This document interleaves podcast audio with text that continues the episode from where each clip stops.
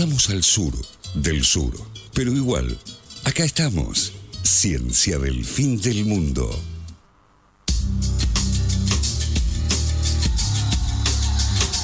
Bueno, listo, perfecto. Entonces vamos a hacer un programa absolutamente solemne porque estoy ofendido. Dale. Vamos a, vamos a hablar de aguas termales, Dani, por favor. Vamos a hablar de aguas termales, pero antes No. vamos a situarnos en la época de la vuelta a la democracia, 1985. Sí. Argentina 1985. Como la peli, Sí, la voy a ver el lunes. Ah, sí. Eh, Bien. Bueno, justamente cuando estaba sucediendo este, el juicio a las juntas, eh, el 10 de diciembre, si mal no recuerdo, salió la condena. Claro. Eh, pero un mes antes de eso, el 10 de noviembre, salió una noticia en la tapa de un diario de mucha tirada Muy y bastante hegemónico. ¿Que tiene el nombre de un instrumento? Eh, sí, sí, sí, sí. Y quedaba una noticia, obviamente, del día anterior. El porque vieron oboe. que, El, La el prestigioso diario El Oboe. vieron que los diarios hacen esto de dar las noticias del día anterior. Sí, ¿no? sí, sí, bueno, sí. el, Claro, nue- el 9 de Todavía no se inventó el diario que da las noticias del día siguiente.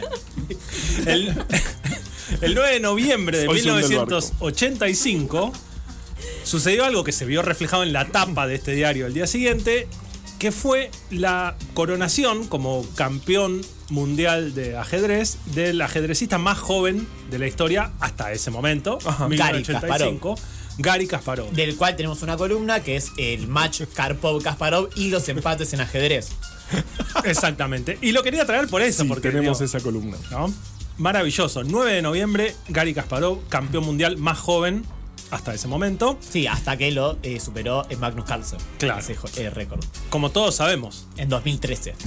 Eh, El que está acusado ahora de. No, no, No, él el- acusó al otro. Pero vamos a hacer una columna de eso.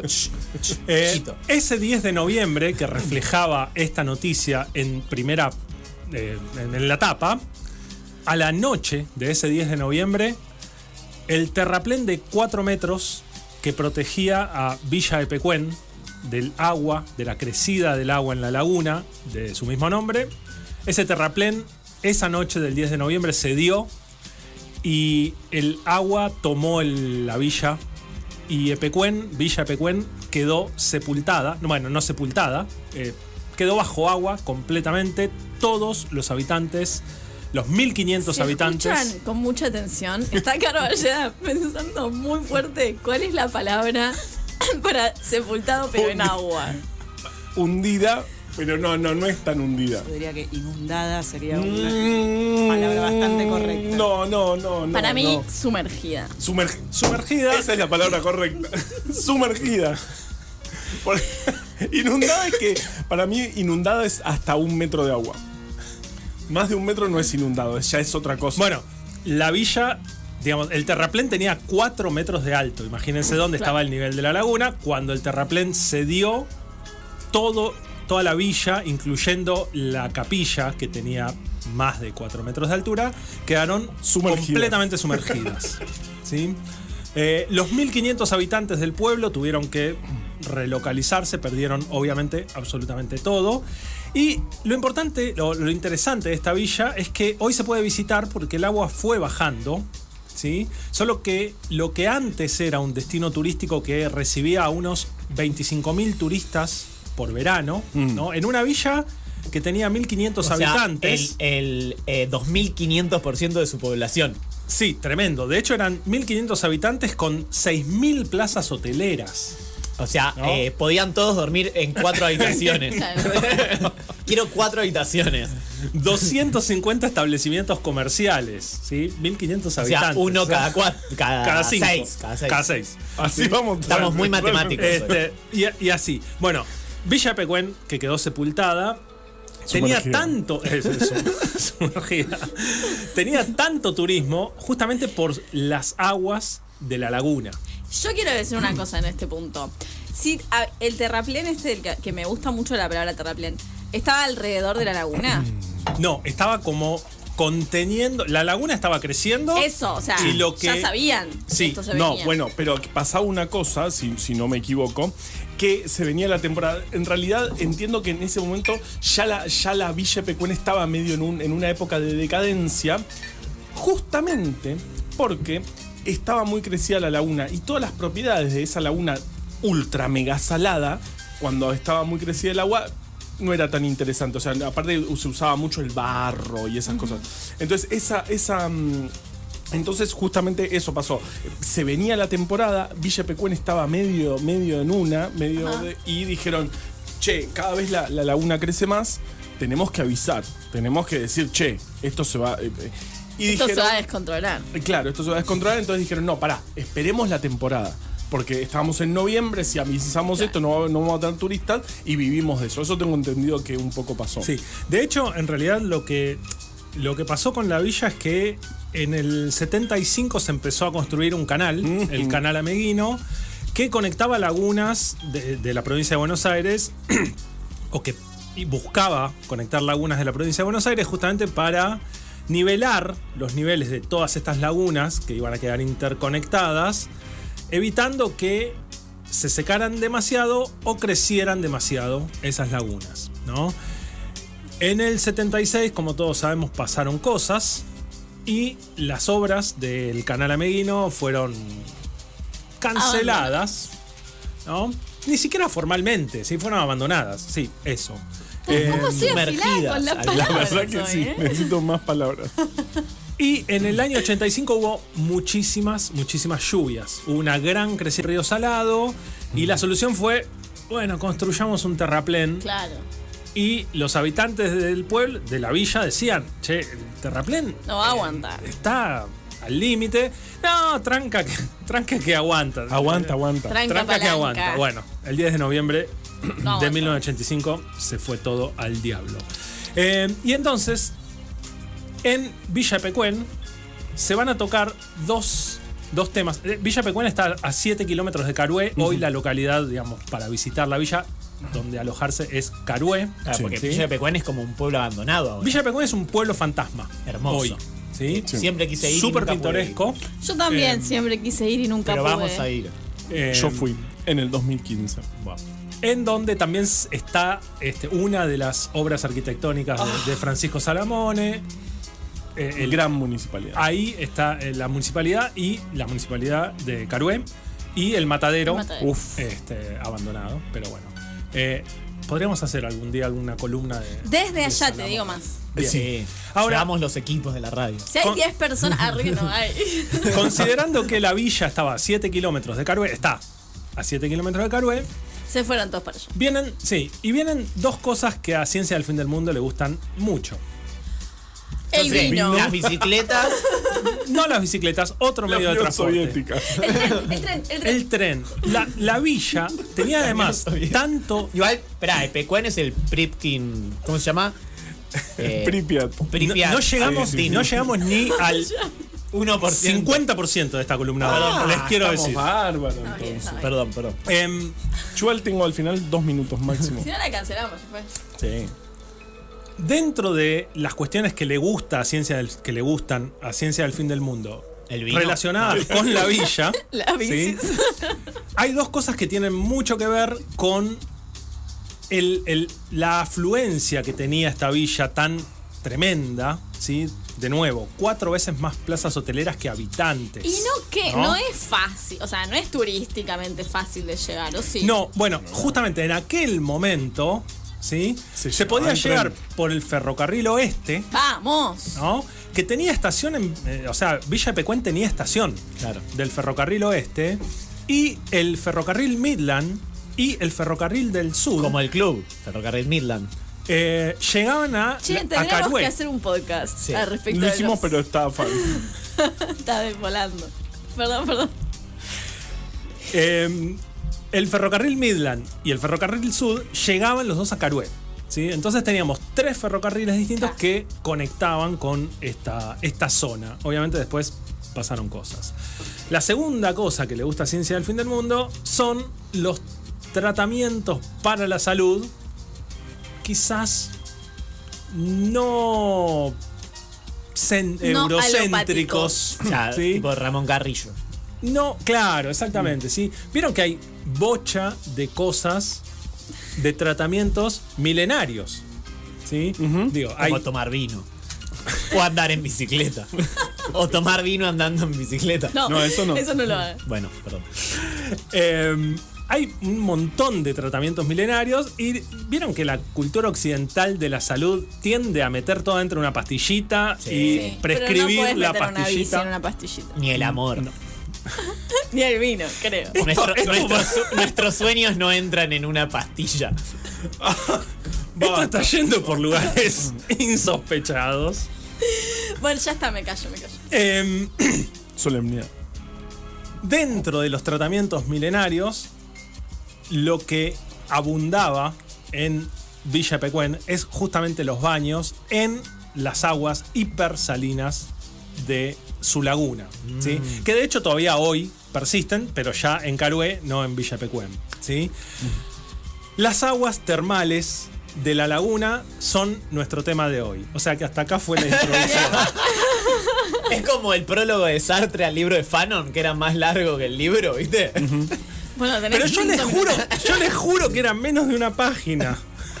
Lo que Es que tenía, lo que tenía para Sí, decir hasta acá. que- Bueno, tenés literalmente tres minutos. Dos minutos.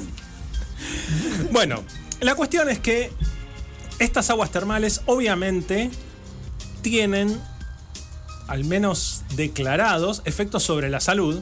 Y estos efectos sobre la salud, efectos beneficiosos Ah, eso te iba a sobre la salud, eh, vienen incluso de los pueblos originarios que vivían en esa zona. De hecho, los pueblos originarios son los que dan el nombre Ah, claro, tanto a la sí. laguna como a la villa. Es que sí, es un renombre. ¡Arre! No, déjenme en paz. Los odio. Eso. Los odio. ¿Qué, qué significa Epecuén? Por favor. Significa casi, Aguas termales. No, Dale. significa casi quemado. No. Sí. ¿Y por qué? Sí. Porque dicen algunos que los árboles que quedan sumergidos en la laguna tienen un aspecto como de ceniza, ¿sí? Como muy blancuzco, Ah, ok. Ah, por el producto calor de, de- la sal. Claro, ah, de la sal. sal. Producto de la sal de que, que- que contiene el agua. Sí, es las grandes cantidades de sal. ¿Y no lo mata a los árboles la sal? Sí. Sí. Ah, Son árboles todos muertos. Es un lugar increíble. Realmente es un lugar donde. donde- Vamos. Sí. Es, es un pueblo fantasma, pero posta. Claro. el Todo Pripyat, blanco. el Pripyat argentino, algunos. Eh. Medio, yo lo que había leído es que la gente había tipo abierto las tumbas y se había llevado sus. Tuvieron que evacuar el cementerio Claro. con la inundación.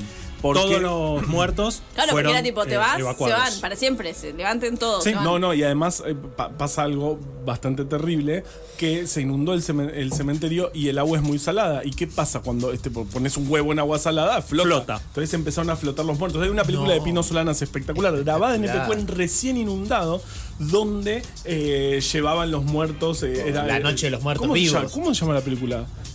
Eh, la lluvia. No, no sé, puede ser la lluvia. ¿eh? A ver, 11, 22, 34, 90. 96, 72. Si saben cómo se llama la película de Pino Solanas en la que aparecen los muertos de Pecuen flotando. transcurre en. en- en- sí. Escucha, yo tengo. Sí, pregunta, por ahí es un spoiler horrible.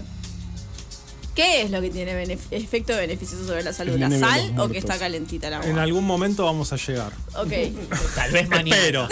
Pero Pero en algún momento te juro que vamos a llegar. Dale.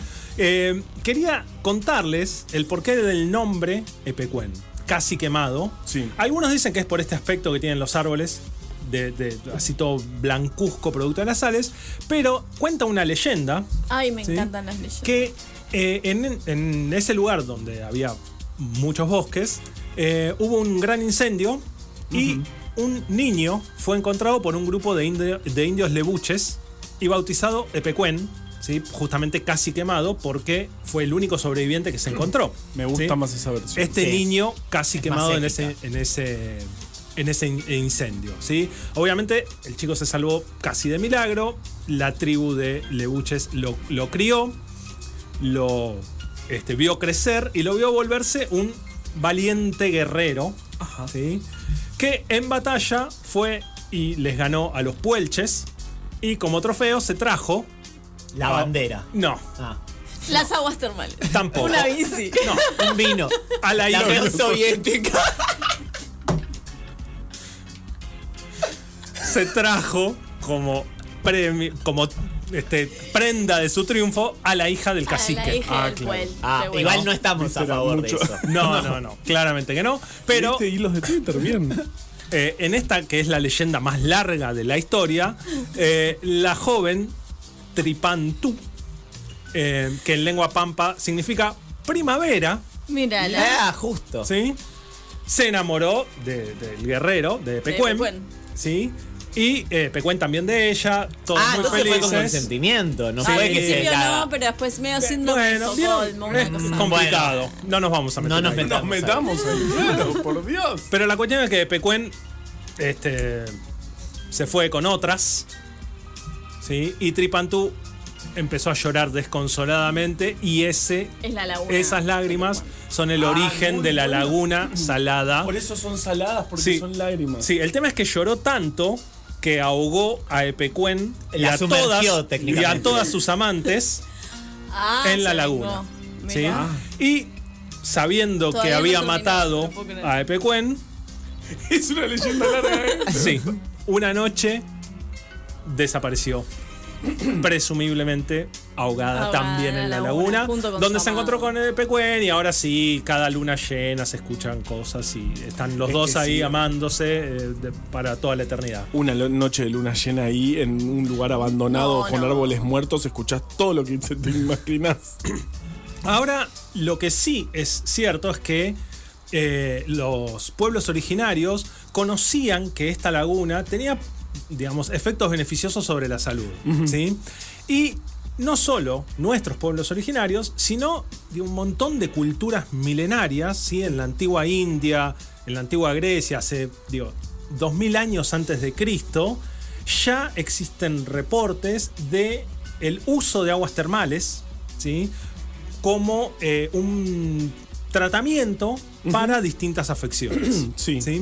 Eh, ahora, entonces, Juli, para responder tu pregunta, ¿Cómo ¿qué funciona esto? tienen Claro. las aguas termales? O solo es que son calentitas. La de Pecuen, las de Grecia, las de Italia, las de la India, ¿qué tienen? Bueno, básicamente podemos decir que hay dos cuestiones que tienen que ver con que un agua tenga un efecto terapéutico. Sí. ¿sí? Una es la temperatura y la otra son las sales. ¿sí? Obviamente que estamos hablando de aguas termales en el mundo es un universo hiper heterogéneo, ¿sí? no es que todas tienen digo, la, misma, característica. concentración de sales. Toda- es más, ¿de qué sales? ¿No? Digo, da lo mismo un carbonato que un sulfato, da lo mismo magnesio que yodo y bromo. Son limpias, Juli. ¿No? Son limpias y espectaculares. Para mí es medio como tecito de, de piel ajena, chicos. O sea, no, porque está circulando todo el tiempo el agua. El mar también, el caso. ¿Qué? Bueno, Sí, pero eso es todo, es- es todo calentito. Es como es que es, me parece un horror. Me perdón, me parece un horror. bueno, ah, digamos, ¿cómo se. Y además, se- discúlpame sí. que te interrumpa. No, sí, sí es la primera interrupción que sufro. por primera vez en el programa. Además, como que siento que, por ejemplo, yo que tengo la mano a, a esto todo alérgico y medio muerto, me meto la mano ahí adentro y. Vamos a ir a la alergia. Vamos a ir a la alergia. Bueno, De, de piel. Está bien.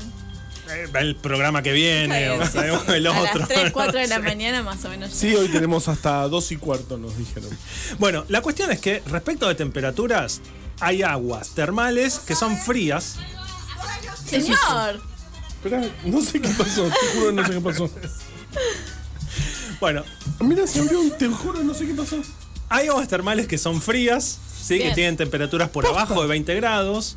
Eh, hay aguas termales entre 20 y 30. Hay aguas termales eh, que tienen una temperatura similar a la del cuerpo humano, entre 30 y 40. Hay aguas hipertermales, o sea, más calientes, arriba de 40 grados. Ahí te Medio- morís. Sí. Medio Ahí, danger. ahí, sí. ¿Alguna vez fueron Sí. a alguna Yo terma? fui a Sí, Colón, en Colón. La Colón. federación. No, en Colón. Eh, y había una, pi- era como que ibas pasando de aguas más frías a más calientes y la última no sé A las de. San Clemente también. Se No sé supone que... temperatura te para. Río Hondo. Pero eh, te A dice todas esas como fuiste. que no podés eh, estar más de un minuto, creo que te No, dice. que- 15 minutos.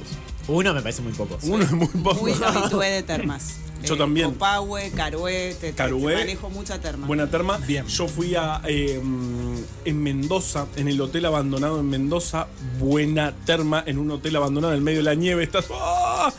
Eh, Me da un poco de perdón. ¿Por, Ay, no. por qué el agua está caliente? Bueno, justamente porque brota de napas muy profundas, ¿no? Y entonces esas napas obviamente están más cerca del centro de la Tierra, donde hay más calor, ¿sí? Y esa agua que brota desde muy profundo, ¿sí? Trae esa mayor temperatura que el entorno, Ok. ¿sí? Hay otras, este, no quiero... eh, hacer comparaciones, pero una vez, hace muchos, muchos, muchos, muchos años, este, cuando pude, me fui a Costa Rica y estuve en unas termas de un río que pasaba por adentro de un volcán. Y por eso salía caliente. No lo agua, puedo creer. ¿sí? No lo puedo y las Algo como termas, Un termotanque. sí, las termas estaban construidas en el lecho del río, en el sentido del río. Si se te salía el ojota, fuiste. Ay, no lo puedo Este, creer. Pero bueno, Perdón, las termas de Copahue están construidas en, en- en la olla de apagada de un volcán activo. Claro. O sea, simplemente un, ahí, un cráter que fue en algún momento. ¡Guau! Este, bien, entonces, una cuestión tiene que ver con las temperaturas, pero sepan que también hay termas frías, ¿sí? Aguas termales de menos de 20 grados. ¿sí?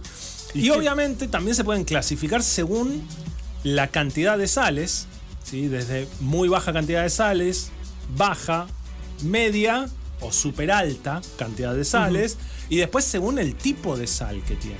¿sí? Hay, hay termas que tienen bicarbonatos, termas que son ricas en carbonato, en sulfatos, en sulfuros, en arseniatos, eh, yodo, bromo. Digo, es un universo hiper es un heterogéneo. asco. Es un asco. Basta con eso. Incluso hay termas con agua radioactiva. ¿Sí? Ajá. En cantidades muy, muy bajas. Pero claro, ¿sí? porque vienen, vienen del centro de la Tierra donde ese calor también. Claro, son ricas en minerales Claro. radioactivos. Wow. ¿sí? Obviamente estamos hablando de cantidades súper bajas. Acá no es un Chernobyl. No Claro. te pasa nada, está todo bien. Bueno, en Chernobyl capaz que también hay aguas radioactivas, pero no termales. sí. No, ter- no termales. No, claro, Este, claro. Si tiene algún efecto sobre la salud, seguro que no es beneficioso. No. Eh, entonces, el universo de termas, de, de aguas termales, es gigantesco, ¿no? Ahora, ¿qué se supone que hacen, ¿no? Estas aguas termales? Sí.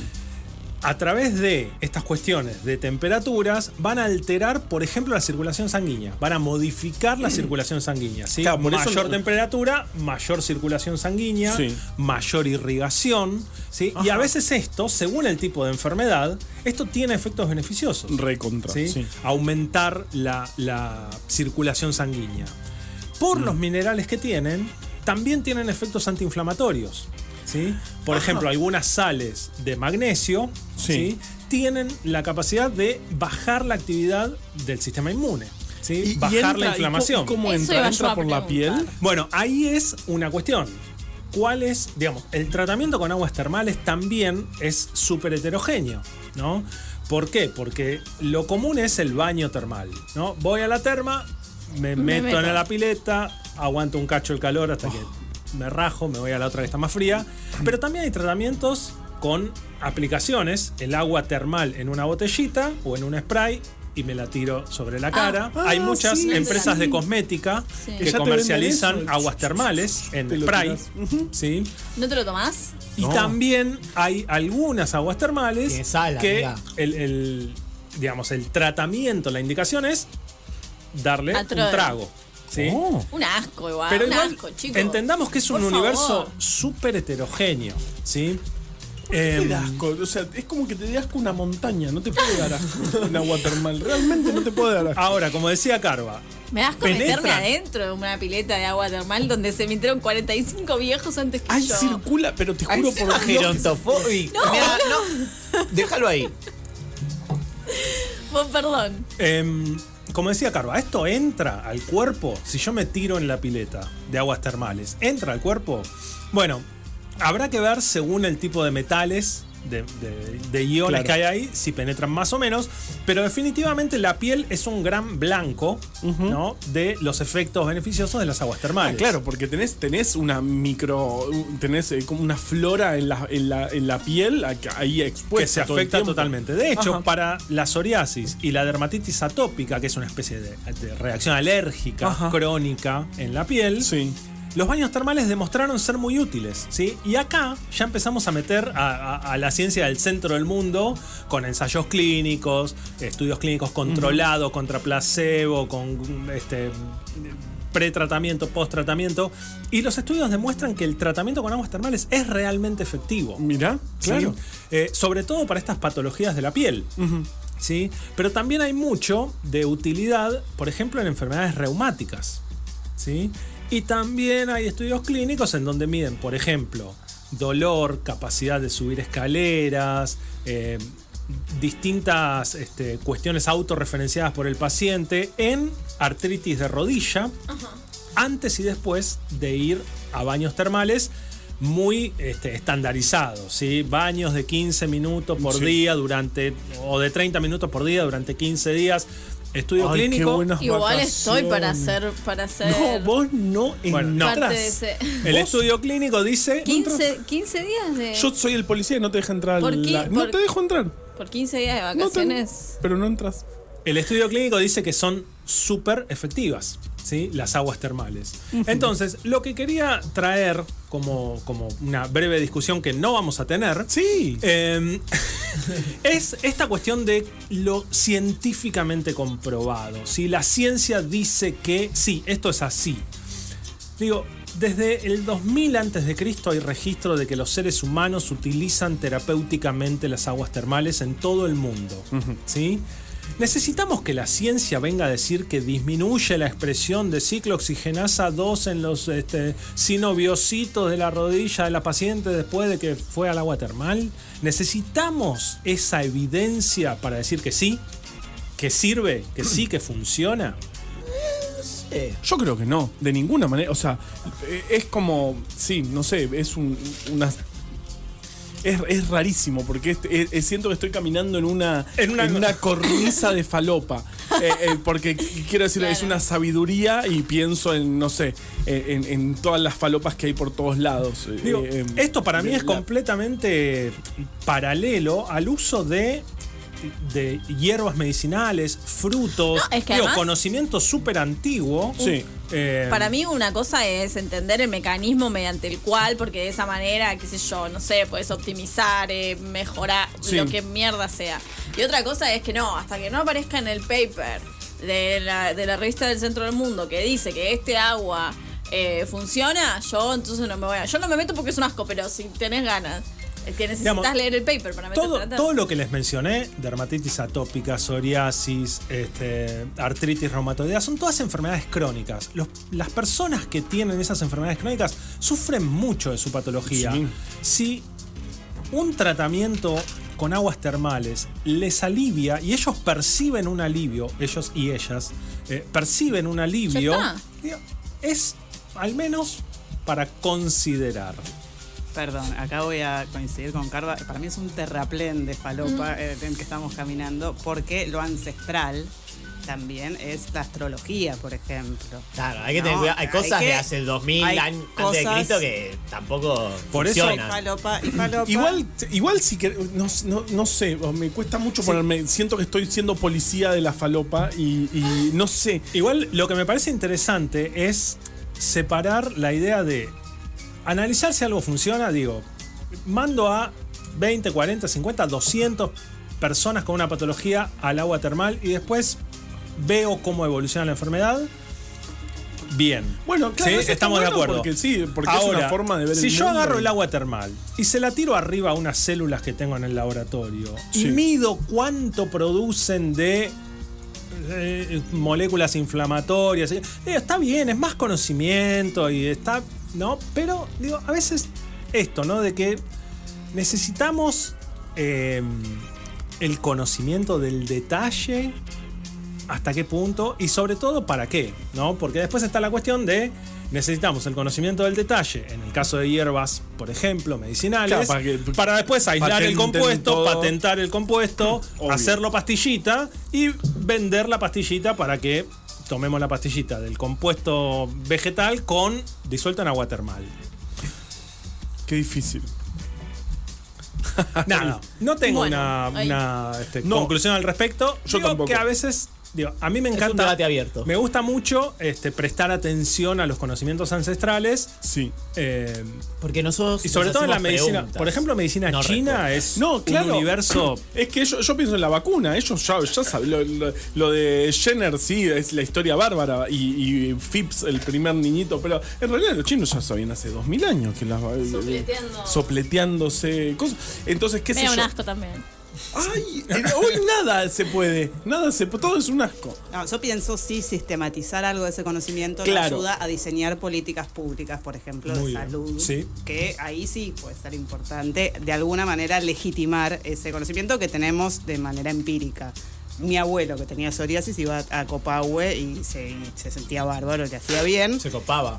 De hecho, a los, eh, en algún momento a Copahue los, los bajaban al, como al cráter activo del volcán, a, a- que no sé, no sé, que los de- sí, sí, más o menos, pero volvían bárbaros. Bien. Que eh, me, me- me parece. O sea. Cuéntenos qué opinan. 11 Eso, 22 34 96 72. O si estás escuchando esto en Spotify, háblanos. Aunque, esto, Háblanos. aunque este sea 2025. Hay infinitas maneras de Porque creo que no vamos a llegar a una conclusión. Porque sí, o sea, tal vez hay que sistematizar. Está bueno saber. No, eh, pero bueno, es un conocimiento ancestral. Qué interesante. Yo dije, vamos a hablar de Pecuén y mira, mira dónde y llegamos. mira.